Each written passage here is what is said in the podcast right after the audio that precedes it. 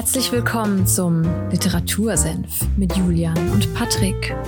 Holt euch was zu trinken, setzt euch hin, legt die Füße hoch. Ihr habt's euch verdient. Zieht euch aus, nicht so schüchtern, sperrt die Ohren auf, denn jetzt gibt's wieder mittelscharfe Literaturkritik. Viel Spaß!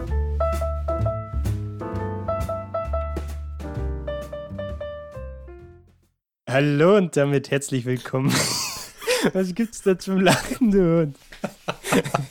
Ja, jetzt habe ich den Julian ein bisschen rausgebracht. Ein tolles Intro für die Folge 40 heute. Aber ich will dich nicht davon aufhalten. Du sagst immer so schön das heutige Datum. Was haben wir heute für ein Datum, Julian? Heute ist der 21.02. Es ist Folge 40 beim Literatursenf. Und der Patrick lacht ganz fröhlich. Um was geht's denn heute? Ja, um was es heute geht. Und ja, ich lache ich lach, äh, sehr, weil wir haben heute auch eine Besonderheit. Wir sehen uns gerade live über Kamera und dann sieht man natürlich gleich die Reaktionen von jemandem und wird vielleicht manchmal aus dem Kontext gebracht. Also äh, verzeiht es uns, wenn wir uns manchmal ein bisschen in Lachen verirren oder ähnliches. heute ja, aber, wird es, aber, ja. Ähm, andere Podcasts äh, machen das tatsächlich auch. Also ich weiß, Football Bromance, ich weiß nicht, ob du die hörst. Und Nee. äh, Fest und Flauschig, die FaceTimen jeweils immer. Also die haben auch mit Video, damit du die Expressions von deinem Gegenüber richtig äh, nachvollziehen kannst. Ja, dann äh, kann man jetzt auch nicht mehr einfach aufstehen, wenn der andere einen Monolog redet und dann ihn alleine lassen, dann kommen keine Pausen mehr zustande. Nein, wir sind jetzt hier richtig fokusmäßig unterwegs. Und wir haben immer noch nicht gesagt, um was es heute geht.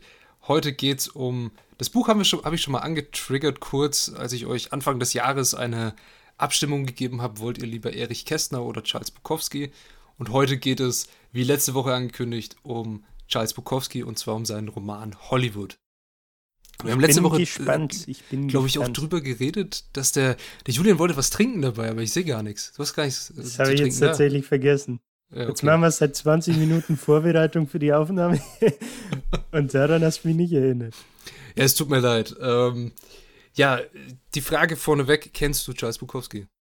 Ja, tatsächlich. Ich habe von ihm noch nie irgendwas gelesen, aber ich kenne den Namen Charles Bukowski und ich kenne natürlich von Zirkus Halligalli, was damals noch, ähm, den Charles Schulzkowski, wo Olli Schulz immer diese Hommage quasi an Charles Bukowski gemacht hat und sich ordentlich einen reingesoffen hat.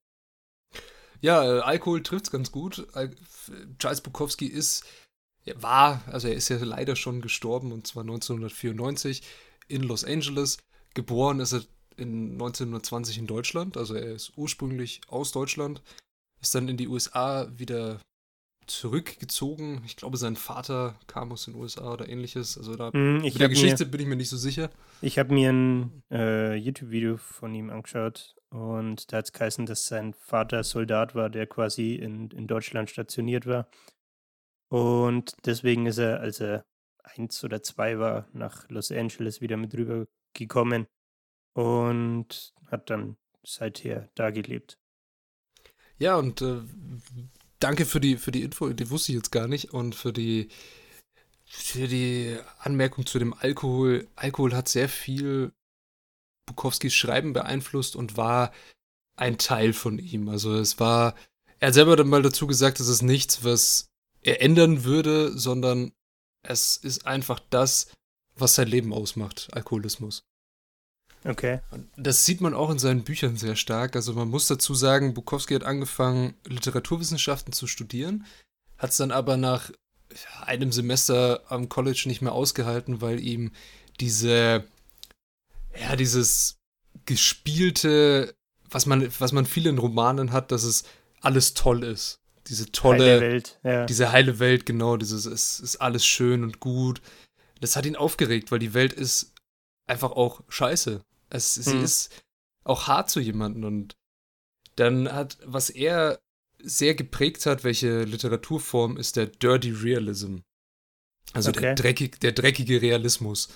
Er kommt aus den USA und er geht ja meistens um Leute, die jetzt halt nicht so in die Gesellschaft von damals und auch heute noch wahrscheinlich reinpassen würden, wie jetzt einen verlassenen Ehemann, eine alleinerziehende Mutter, irgendeinen ein Autodieb, ein Taschendieb, ein Drogenabhängigen. Das sind dann die Hauptcharaktere, wie jetzt bei Bukowski war es immer er selber mit einem Pseudonym.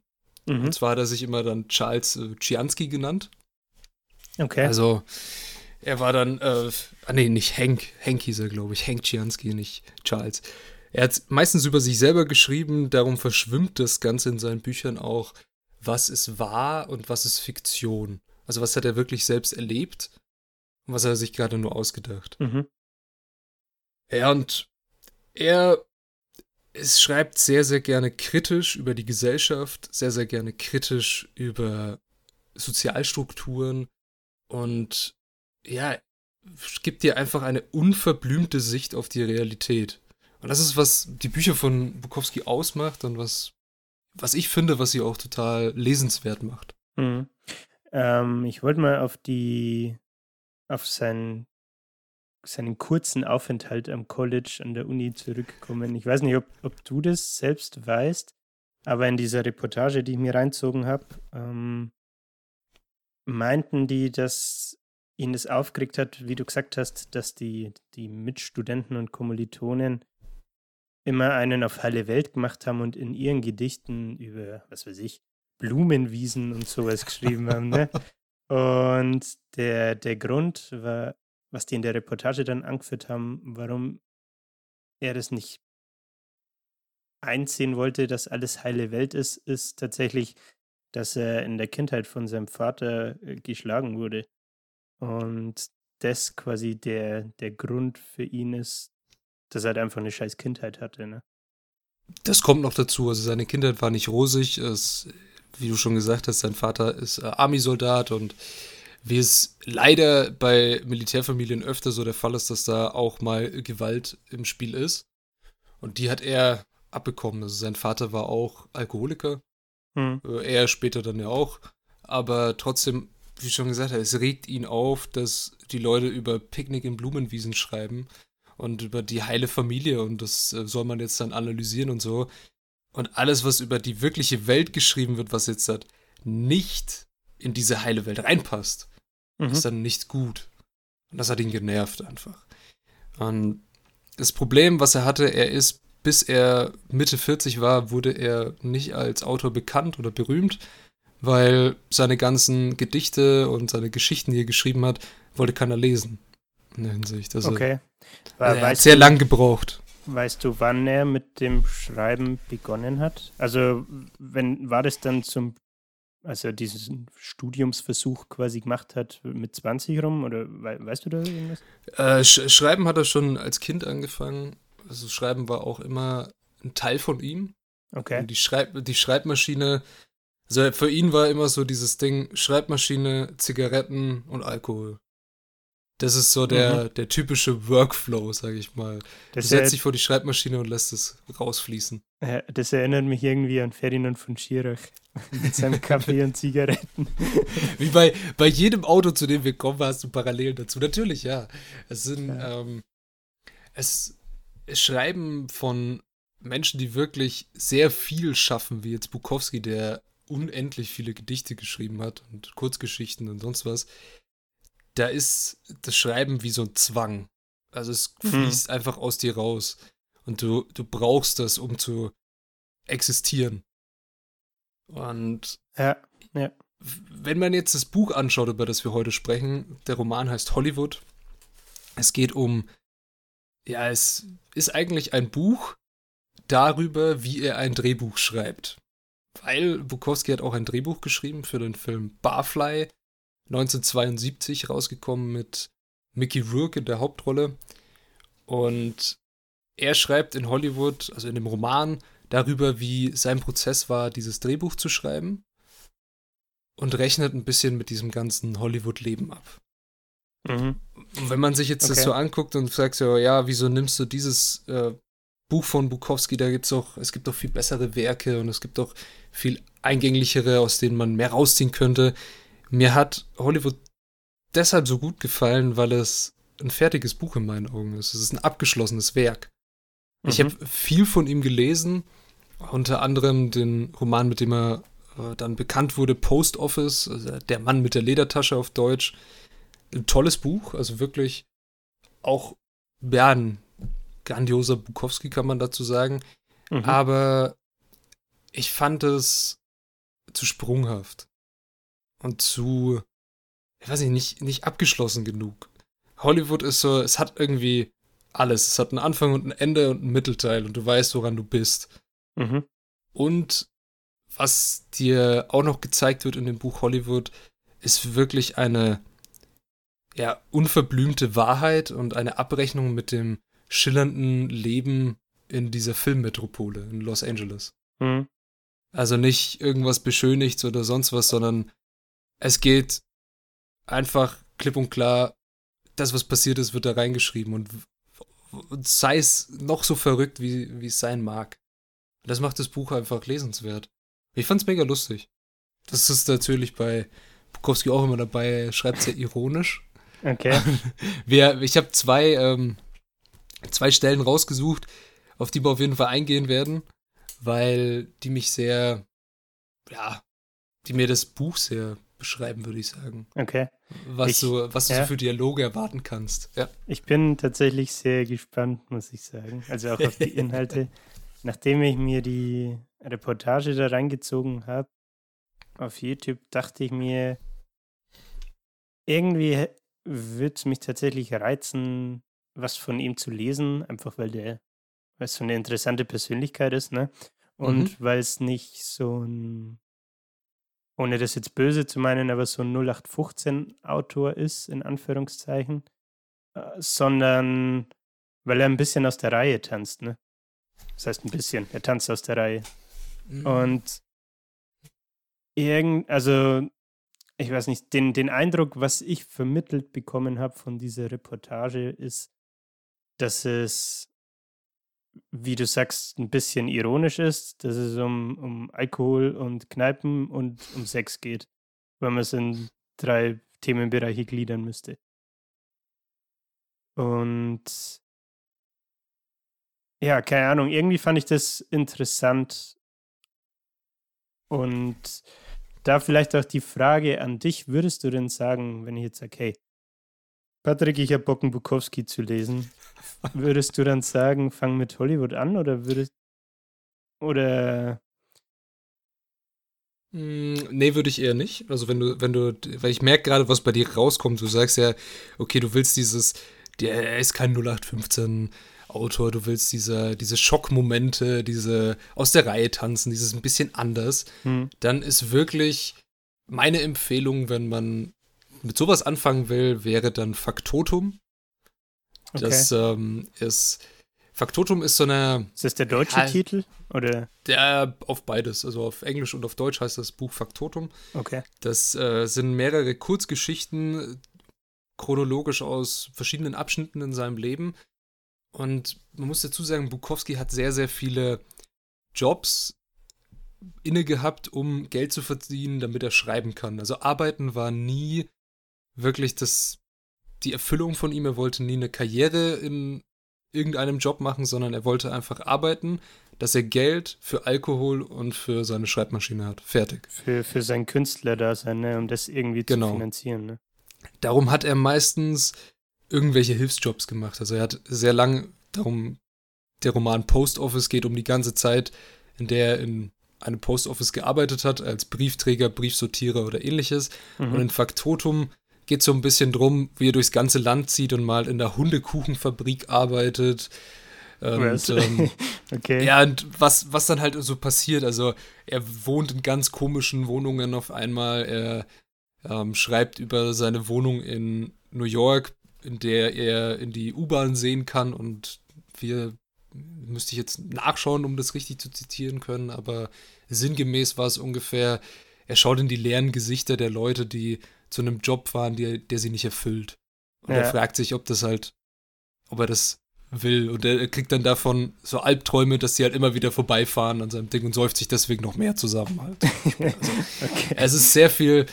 Das, das Ding, was er auch benutzt in seinen Büchern, ist äh, transgriff, transgressive Fiktion. Das äh, bedeutet ein bisschen, dass die Hauptcharaktere auch wie in der Dirty Realism irgendwie sehr antisozial wirken, sehr auch ein bisschen mental instabil. Und seine Hauptperson, Hank Chiansky, die er ja selber ist, ist auch immer ziemlich kurz angebundene, barsch, nicht wirklich sozial. Also mhm. er, vers er versucht einfach nur das zu machen, was er will und alles andere ist ihm egal. Also okay. das, das, sehen wir auch gleich vielleicht in einer Szene, aber die ist eher auf, einen, auf eine andere Persönlichkeit in dem Buch angepasst, weil die deswegen ziemlich witzig ist. Aber wenn du sagst, du willst einen Bukowski lesen, würde ich dir auf jeden Fall Faktotum empfehlen oder, also überlegen, oder Post Office, also der Mann mit der Ledertasche. Mhm, mh. Okay. Und wenn du die volle Breitseite willst, dann natürlich in Englisch, weil es ist schwer, diese Gossen Englisch in Deutsch zu übersetzen. Mhm. Und diesen Slang.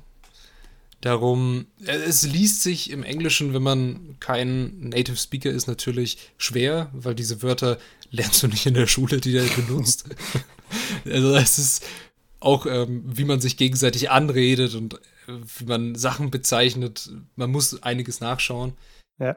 Aber es ist auf jeden Fall sehr, sehr lustig, das zu lesen. Und wie du schon gesagt hast, es ist kein 0815-Autor. Man könnte jetzt sagen, ah ja, er ist. Viele sagen, er ist einer der Besten und sonst was. Und mhm. muss sich jeder selber ein Bild davon machen, das auf jeden Fall.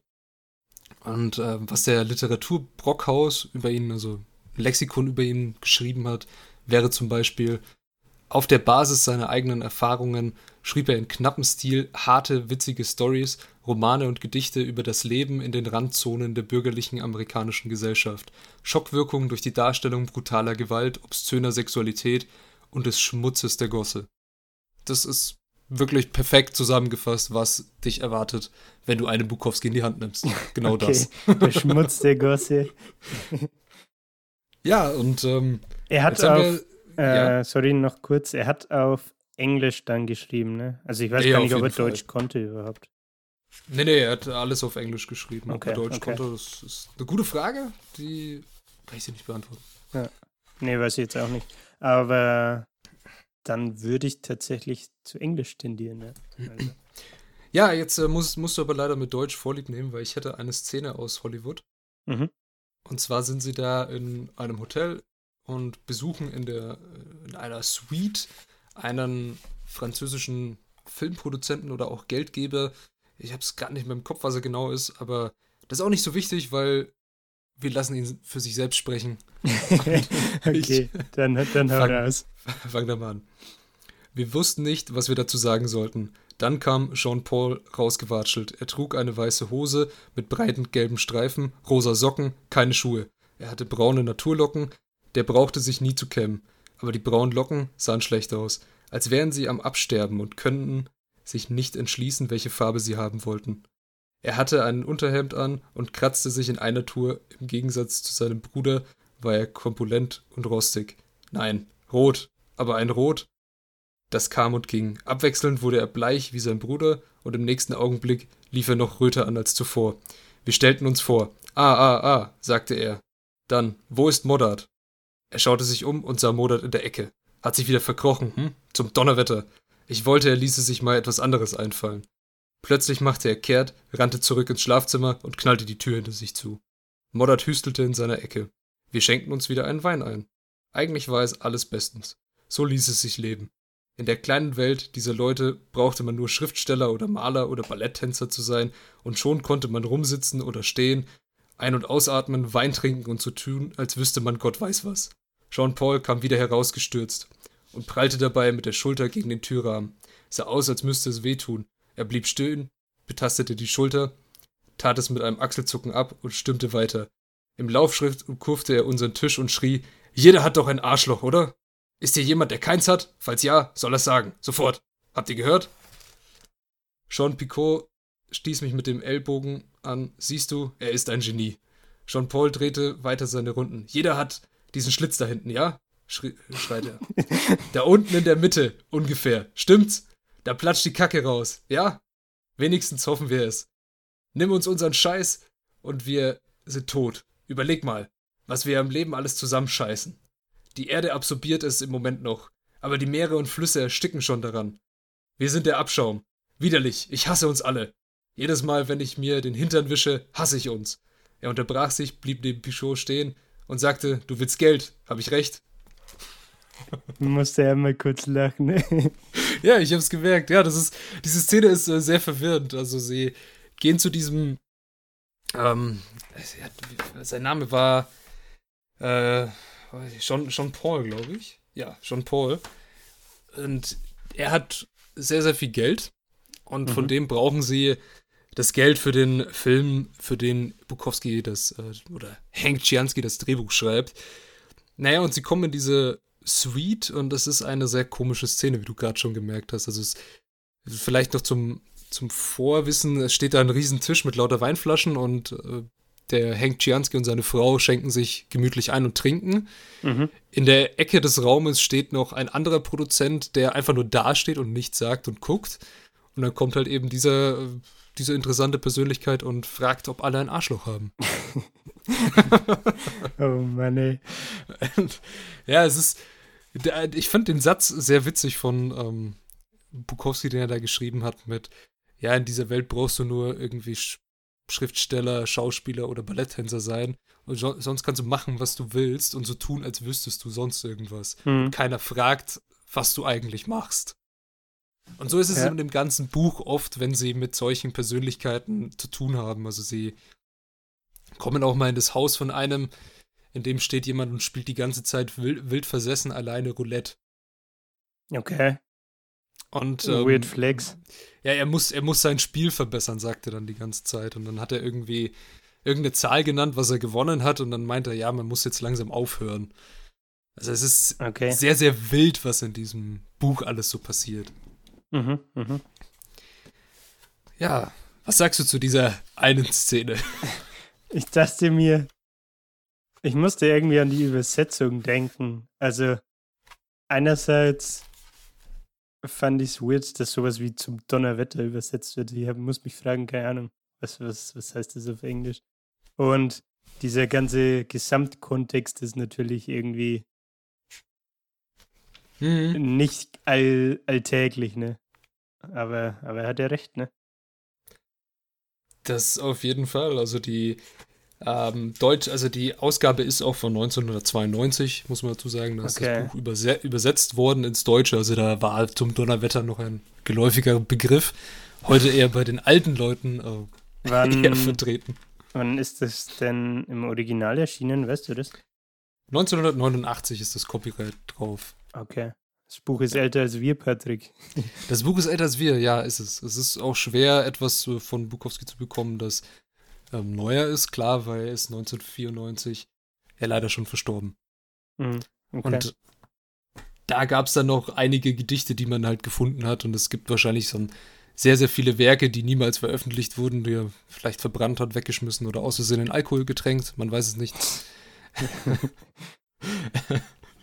ähm, wir können auch noch gerne eine, einen Dialog aus dem Drehbuch, den, das er geschrieben hat, vorlesen. Da gibt es nämlich auch eins in dem Buch indem er darüber ja, schreibt, was da in seinem Drehbuch dann passiert. Wir erinnern uns, in dem Buch geht es um, das hat er in einem Zitat auch zusammengefasst, It's about a drunk, he just sits on a bar stool night and day. Do you think the people would care about such a man? Listen, John, if I worried about what the people cared about, I'd never write anything. Und okay. ja, es geht, es geht wirklich äh, die ganze Zeit um einen Kerl, der auf einem Hocker sitzt und säuft und sich mit dem Barkeeper unterhält. das ist das ganze Drehbuch. Okay, also um das mal aus, aus meinem Verständnis nochmal kurz zusammenzufassen. Im Endeffekt hat er im Real Life ein Hollywood-Drehbuch geschrieben für einen Film, der ja. dann auch entstanden ist. Genau. Und im Nachgang ist er hergegangen und hat diesen Prozess, den er da durchlebt hat, quasi dieses, hey, ich schreibe jetzt ein Drehbuch und dann wird das Ganze verfilmt und ich sehe dann im Abspann meinen Namen als, als Drehbuchautor. Das hat er dann, ich sag mal, kritisch in, in diesem, was ist es, ist ein Roman. Es ist ein äh, Roman. Aufgearbeitet und wiedergegeben. Mm, Ja, was heißt äh, kritisch? Er hat so, wie er es erlebt hat, zusammengefasst. Und also er ehrlich hatte, und nüchtern. ja, ehrlich und äh, Ja, klar, aber und so nüchtern in seiner, wahrscheinlich nicht. in seiner typischen Art. Und er war immer gegen diese ganze Hollywood-Dings, gegen dieses Berühmtsein, gegen diese Welt, in die hat er nicht reingepasst. So ja, da habe ich war er nicht. Da habe ich eine coole Anekdote dazu. Bei diesem, bei dieser Reportage, die ich angeschaut habe, ne? Da ging es auch darum, dass er eine Lesung in, ich glaube, Hamburg gemacht hat, irgendwann. Ähm, ich glaube, das Buch war der, der Post Office, der Mann mit der Ledertasche, oder? Mhm. Ja, so heißt das Buch. Und da sitzt er so und dann haben die, die, der Erzähler meinte so, ja, er musste, er hat es nicht ertragen, vor den Leuten zu sitzen, deswegen musste er natürlich auch wieder trinken. Dann hockt er da mit seinem Alkohol auf der Bühne und dann, dann schreit jemand aus dem Publikum, Asshole, Asshole. Und er sitzt da, nimmt einen, Zug von seiner Zigarette, so um erstmal diese Moment, diese Momentaufnahme, diese Stille zu erzeugen, ne? Und Mhm. dann sagt er so, listen up, folks. You are the guys who paid money to see me. Now I'm gonna do my thing and you just listen, okay? ja, das ist, das ist so ein typischer Satz, der, den du von ihm erwarten kannst. das fand ich, fand ich irgendwie witzig. Ja, und äh, um das Ganze von dem Buch, was du gesagt hast, ja, er hat es dann kritisch zusammengefasst und ähnliches, vielleicht in einem Zitat von ihm, das aus dem Buch stammt, zusammenzufassen ist: The credits rolled, then there was my name. I was a part of Hollywood. If only for a small moment. I was guilty. Also dem, Ja, dem Ruhm und Glanz äh, Er ist- schuldig. er ist schuldig, dass er Part dieser ganzen oder ein Teil von dieser ganzen Maschinerie Hollywood ist. Dass er den Schmutz der Gosse kurzzeitig verlassen hat. Ja, und ähm, es gibt auch ein, es gibt auch tatsächlich ein Zitat über das, wie er das mit dem Buch angefangen hat, ist so, What will you do? Oh hell, I'll write a novel about writing the screenplay and making the movie. What are you going to call it? Hollywood? Hollywood? Yes. Okay, kurzer Prozess, Ja. kurz und knapp. Ja, ähm, und du hast vorhin auch noch so gefragt, so mit diesem, äh, wie, wann hat er mit dem Schreiben angefangen? Gab es da Ja. irgendeinen Zeitpunkt, den man sagen kann? Da habe ich auch ein, ein tolles äh, Zitat von ihm, das ist aber nicht aus dem Buch, glaube ich, aber es fasst das Ganze sehr schön zusammen. Writing was never work for me. It had been the same for as long as I could remember. Turn on the radio to a classical music station, light a cigarette or a cigar, open the bottle, the typer did the rest. All I had to do was be there. The whole process allowed me to continue when its life itself offered very little. When life itself was a horror show, there was always the typer to soothe me, to talk to me, to entertain me, to save my ass. Basically, that's why I wrote. To save my ass, to save my ass from the madhouse, from the streets, from myself. Uff. Ja, sehr, sehr tiefgründig, ne? Also, Ja. es das- ist, äh, Äh, was ich noch sagen wollte, das finde ich, oder haben sie in der Reportage auch erwähnt, dass er immer zu, nur zu klassischer Musik schreiben wollte Genau. oder konnte. Dann äh, sieht, war das so eine Szene, wo er mit diesem, also das gab, oder ich glaube, der ist mittlerweile verstorben. Es gab da einen, einen deutschen Drehbuchautor tatsächlich. Und der Bukowski hat dieses Städtchen oder Dörfchen, weiß ich gar nicht, wo er geboren ist, dieses Andernach äh, besucht. Und dann hat er so eine, so ein paar ja, Filmszenen mit Bukowski selbst tatsächlich gedreht. Ich weiß leider nicht, wann das war. War da halt schwarz-weiß und so, ne? Auf jeden Fall cruisen sie so dann mit dem Auto ähm, auf der Landstraße und es läuft klassische Musik. Das war irgendwie ein total komisches Bild. Aber ja, gut. Ja, und äh, zum Abschluss des Ganzen hätte ich noch eine Szene aus dem Buch, wie vorhin schon angekündigt, aus dem Drehbuch, das er geschrieben hat. Wenn du bereit dafür bist. Jo, hau raus. Jawohl. Der Dialog stellte sich wie von selbst ein. Ich tippte drauf los. Luke, der Barkeeper, beugte sich vor und musterte den jungen Mann. Luke, sag mal, du hockst hier Tag und Nacht. Hockst du nur da und lässt dich volllaufen? Junger Mann? Yep. Luke? Okay, pass auf. Ich will dir nicht auf die Zehen treten, aber, also ich find's scheiße. Dabei kommt doch nichts raus. Junger Mann? Schon gut, Luke. Mach dir um mich keine Gedanken. Sorg du nur für Nachschub. Luke? Klar, Kid. Aber kannst du dir nicht noch was anderes vorstellen? Junger Mann? Hey, Luke, kennst du den schon? Was ist der Unterschied zwischen einem Hühnerarsch und einem Kanickelarsch? Luke. Ich will keine Witze hören, Mann. Ich will wissen, ob du dir auch noch was anderes vorstellen kannst. Junger Mann. Naja, shit. In der sechsten Klasse, glaube ich, mussten wir mal einen Aufsatz über unser schönstes Erlebnis schreiben. Nicht das, was du jetzt denkst. Luke. Yeah. Junger Mann. Also da habe ich was über einen Frosch geschrieben, den ich im Garten gefunden habe. Er hatte ein Bein im Drahtzaun eingeklemmt und kam nicht mehr weg. Ich habe sein Bein da rausgekriegt, aber er hat sich nicht gerührt. Luke gähnt. Yeah. Junger Mann. Ich habe ihn auf meinen Schoß gesetzt und mit ihm geredet. Ich habe ihm gesagt, dass ich auch in der Klemme sitze, mein ganzes Leben schon. Ich habe ihm eine Menge erzählt. Auf einmal hopst er mir vom Schoß und hüpft über den Rasen und verschwindet unter einem Busch. Was ist das? Und ich habe mir gesagt, das ist das erste Mal in meinem Leben, dass mir was fehlt. Luke, yeah. Junger Mann, die Lehrerin hat's der Klasse vorgelesen. Alle haben geheult. Luke, yeah, und? Junger Mann, tja, da habe ich mir gedacht, ich schreibe vielleicht mal Bücher. Luke beugt sich vor. Kid, du spinnst. Alter, ich konnte das Lachen nicht verknallen. ja, aber es ist, stell dir mal vor, er schreibt ein, eine Geschichte über einen Frosch, der sich das Bein im Gartenzaun eingeklemmt hat und nimmt diesen Frosch. Und er, das musst du vorstellen, er ist in der sechsten Klasse auf den, auf den Schoß und redet mit diesem Frosch. Mhm. Dann haut der Frosch ab und dann fühlt er sich zum ersten Mal so, als würde ihm etwas fehlen. Mhm. Also es ist sehr, sehr deep zwar, aber trotzdem, er sitzt da auf diesem Barhocker, lässt sich volllaufen und fragt den Barkeeper, hey, was ist der Unterschied äh, zwischen einem Hühnerarsch und einem Kanickelarsch? Das da, werden wir niemals lachen, erfahren. Ja. was, was, ist das für eine Aussage oder Frage? Ja, und äh, also du merkst gerade schon, die Dialoge sind manchmal sehr, sehr schnell. Und so ja. ist es im ganzen Buch. Also die Dialoge sind oft so bam, bam, bam. Und, okay, äh, Frage.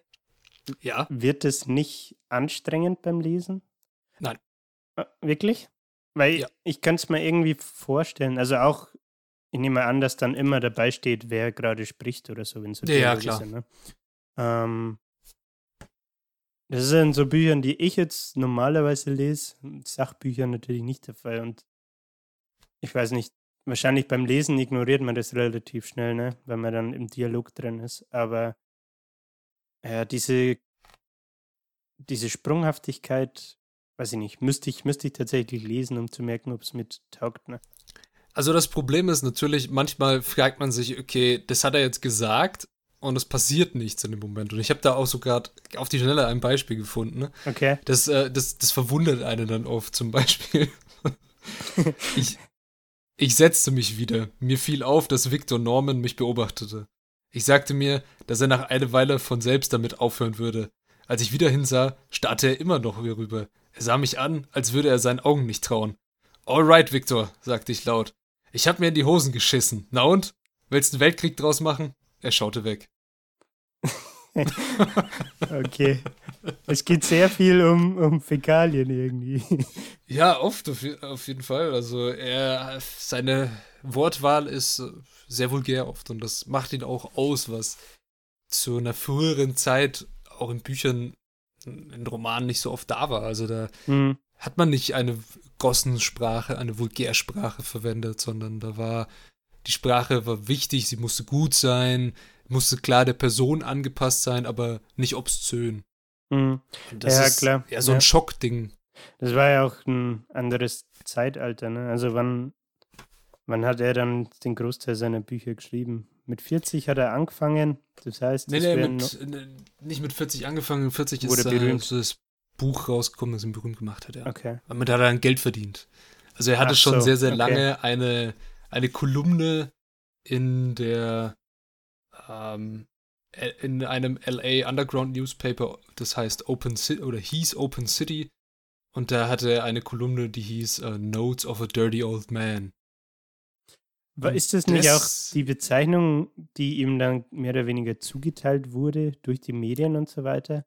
Das haben die, ja, glaube ich, in der mhm. Reportage erzählt, dass der als, keine Ahnung, dass man Bukowski anscheinend als, als Dirty Old Man kennt. Genau, also er wird öfter auch als Dirty Old Man bezeichnet wegen ja, diesen Notes of a Dirty Old Man. Es gibt auch mehrere Sammelwerke, wo so ein paar von diesen äh, Kolumnen, Kurzgeschichten, Gedichten drin sind. Mhm. Und Fun Fact dazu vielleicht, das FBI hatte über ihn eine Akte genau wegen dieser Kolumne. wow. Okay. Ja. Weil er so ja, der, der hat sich halt. Macht, naja, er hat sich halt vielleicht nicht immer so. Er hat ja gerade schon seine Wortwahl gemerkt, nicht immer so. Ja, politisch korrekt geäußert, ne? Ja, ja, okay. Ja, ja das ähm, wäre es eigentlich soweit zu dem Buch von mir. Was mir noch dazu zu sagen bleibt, wäre, für wen ist das Buch was? Und zwar für jeden, der mal Bock hat, einen Bukowski zu lesen, aber nicht diese volle Breitseite will, jetzt du, sondern eine, ja, ein vollendetes Werk haben möchte und den es interessiert, wie es so in Hollywood abging, wenn man ein Drehbuchautor war. Völlig unverblümt, ehrlich und hart im Bukowski-Stil. Ich finde es einen tollen Einstieg und wenn man nach dem Buch Lust auf mehr hat, dann gibt es viele Werke, die das noch toppen können. Zum Beispiel?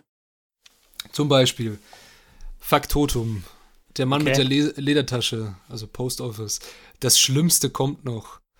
Ähm, wie heißt das andere? Pulp gibt es noch. Das ist ein, das ist wirklich sehr, sehr verrückte. Pulp geht so drum, dass er ein äh, Privatdetective ist und es kommen dann irgendwelche Aliens, die ihn äh, umbringen möchten und er ist einem großen, einer großen Verschwörung auf der Spur. Es ist ein sehr, sehr wildes Buch und mhm. ähm, würde ich jetzt nicht als erstes Werk empfehlen, was vielleicht auch ein bisschen abschreckend ist, weil es sehr verwirrend ist.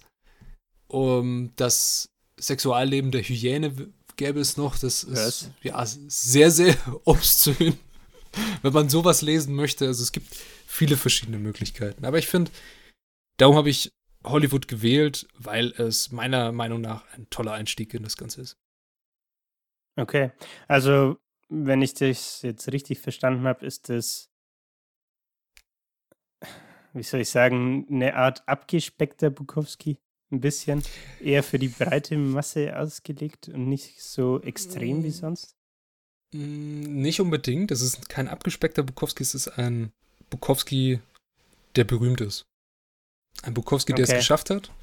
Einer, der schreiben kann, was er will, ohne diesen existenziellen Druck. Ohne diese, ja, diese ganze Verzweiflung, die sonst oft in seinen Büchern mitschwimmt und dieses, diese, ja, ohne diesen heftigen Dirty Realism, aber trotzdem sehr knapp, sehr hart mhm und gleichermaßen ironisch. Okay, okay. Es ist so der, sag ich mal, ein, ein wirklich guter Roman nach, nach seiner, seinem großen Durchbruch, ja. Okay. Dann habe ich tatsächlich noch eine Frage. Jetzt muss ich aber ja. kurz rechnen. 1920 geboren, plus ungefähr 40 Jahre macht 1960. Hast du schon ein Buch gelesen von ihm, das veröffentlicht wurde, bevor er berühmt war? Also eins von den älteren quasi? Das kann ich dir nicht sagen, weil ich äh, gerade nicht mehr weiß, wann die Bücher veröffentlicht wurden. Okay. Ähm, ich empfehle natürlich, wenn man was Altes von ihm lesen will, dass man immer sich mal so anschaut, okay, was hat er denn für Gedichte geschrieben? Was gibt es für Gedichte von ihm? weil da gibt es unzählige zu verschiedenen Lebensabschnitten, die er hatte und da ja. merkt man natürlich, was da gerade so abgeht. Und äh, ja, klar, dass man die Kolumne sich mal anguckt, diese um, ähm, Notes of a Dirty Old Man. Und da gibt es einiges, das man finden kann. Mhm. Aber die, so einordnen könnte ich es nicht nennen. Okay. Die Gedichte, sind die dann als Gedichtsbände erhältlich oder hat er die in irgendeiner Art und Weise auch publiziert? Ja, es gibt viele Gedichtsbände. Ähm, ich habe aber keinen einzigen. Also, okay, ich wüsste okay. jetzt, ich habe ich hab jetzt noch nie nachgeschaut, dass ich einkaufen kann. Du kannst auch sehr viele einfach so im Internet finden. Mhm. Ähm, ja. Mir fällt mir dazu nicht an. Ja. Aber Gedichte, ich glaube, Ist ich nicht so deins, ne? Nee, nee, nicht so. Werde ich, noch- werd ich noch nicht so damit warm. Musst noch, musst noch ein bisschen dran arbeiten, Patrick. Ja, können wir auf jeden Fall machen. Also wir, wir können uns gerne auch mal von äh, Schiller die Räuber angucken. Oh, bitte nicht. willst, willst du dann mit einem Gast aufnehmen oder so? Mit einem Gast, ja, mit dir, mit dem äh, lyrischen Julian. Oh, da, ja, da gibt's lyrischen, lyrischen Erguss auf die Ohrschwa oh, was? Ohrschwascheln, sage ich schon. Ohrwascheln wollte ich sagen. Ja, der, der Kanickelarsch hat dich ein Ja. bisschen mitgenommen, ne? Ey, Gut, dann, Wild. Julian, was machen wir nächste Woche? uff, jetzt hast du mich am falschen Fuß erwischt. Ich habe zwei Bücher, über die ich gern sprechen würde. Bei dem einen weiß ich, dass es dich wahrscheinlich interessieren wird, weil du seine Musik hörst. Aber ich glaube nicht, dass es, beziehungsweise weiß ich nicht, ob es unsere Hörer auch ansprechen wird. Und zwar ist es It's All in Your Head von Russ, von Mhm. Ami-Rapper. Ähm, beziehungsweise Rapper finde ich ein Understatement. Künstler und Businessman, muss man fast sagen bei ihm. Ähm, fand ich ein sehr cooles Buch, aber wahrscheinlich wird es Atomic Habits von James Clear werden. Habe ich im Januar gelesen und ich glaube, dass das gerade mit, jetzt sind wir noch im Lockdown, ne? Mit dem Lockdown und Corona wahrscheinlich sogar vielen Leuten irgendwie helfen würde oder viele Leute was daraus mitnehmen könnten, weil es darum geht, ich glaube, der deutsche Titel ist die 1%-Methode. Wie schaffst du es, dass du Gewohnheiten etablierst, gute Gewohnheiten etablierst und schlechte Gewohnheiten die abgewöhnst? Und das fand ich sehr, sehr cool und ist auch ein Bestseller. Also er hat, glaube ich, äh, hat sich über eine Million Mal verkauft. Also danke für die Faxen, Patrick. ja, das hat man nicht gesehen. Ich habe äh, Thumbs up, also einen Daumen hoch, hoch gegeben. Atomic Habits, ja, finde ich interessant. Ich, ich würde auch das von Russ interessant finden. Ich lasse dir da freie Wahl. Also ich Ja? bin sehr gespannt auf beide Bücher. Ähm, kurze Einschätzung, würdest du auch denken, dass Russ die Hörer interessiert? Naja, also ein Buch über einen Künstler, vor allem Russ ist ja auch so sehr bekannt. Ich ja, ja, er gespannt, hat, ja. er hat auf, auf Instagram zum Beispiel, ich weiß gleich, ich glaube sogar im zweistelligen Millionenbereich Abonnenten. Also Ob es die Hörer interessiert, das kannst du ja natürlich auch die Hörer einfach selber fragen. stimmt eigentlich. Daran habe ich noch gar nicht gedacht. Das ähm, können wir natürlich auch gerne machen, ja. Machen wir eine Instagram-Umfrage, hä? Sehr gerne. Okay. Ähm, ja, das Rust-Buch fand ich tatsächlich cool, weil es halt im Endeffekt geht es darum, wie er es geschafft hat, seinen Breakout zu, zu haben und mit seiner Musik erfolgreich zu werden. Ähm, und zwar indem er zehn Jahre lang einfach Musik gemacht hat, ohne einen müden Dollar dafür zu bekommen.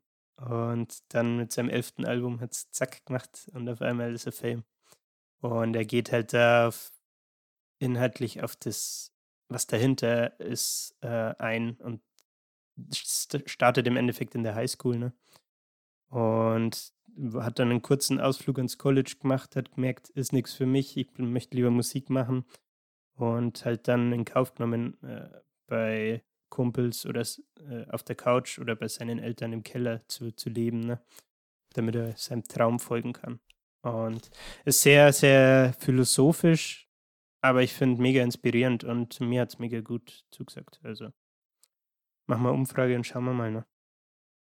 Ja, sehr gerne. Dann also danke für diese kurze Vorstellung der Bücher und von mir bleibt weiter nichts zu sagen, außer danke fürs Zuhören und ich hoffe, die Folge hat euch gefallen. Wie immer, ihr könnt uns gerne Feedback geben auf allen möglichen Social Media Plattformen, die euch einfallen. Und ja, YouTube haben wir noch Zuhören. nicht. Ich habe heute einen, Das haben wir noch nicht. ich hab heute einen Instagram-Kommentar kassiert, äh, bei, also beim Literatursenf, äh, ob, ob wir denn keinen YouTube-Channel haben. dachte ich mir so, uff, nee, haben wir tatsächlich nicht. Gleich mal, Ja, gleich mal das den Namen safen, oder? Eine, eine gute Frage. Da können wir, können wir auf jeden Fall den Namen safen und vielleicht machen wir ein paar tolle YouTube-Videos. Ich bin gespannt. yeah. Nee. Also vielen Dank fürs Hören von mir und ja, schöne Woche. Bis zum nächsten Mal. Ciao. Auch von meiner Seite danke fürs Hören. Äh, wie gesagt, ich mache die Umfrage auf Instagram für nächste Woche, welches Buch ihr, ihr hören wollt. Gebt, gebt euren Senf in der Umfrage ab und dann sprechen wir uns am Sonntag. Bis dahin, haut's rein. Servus. Servus. Servus.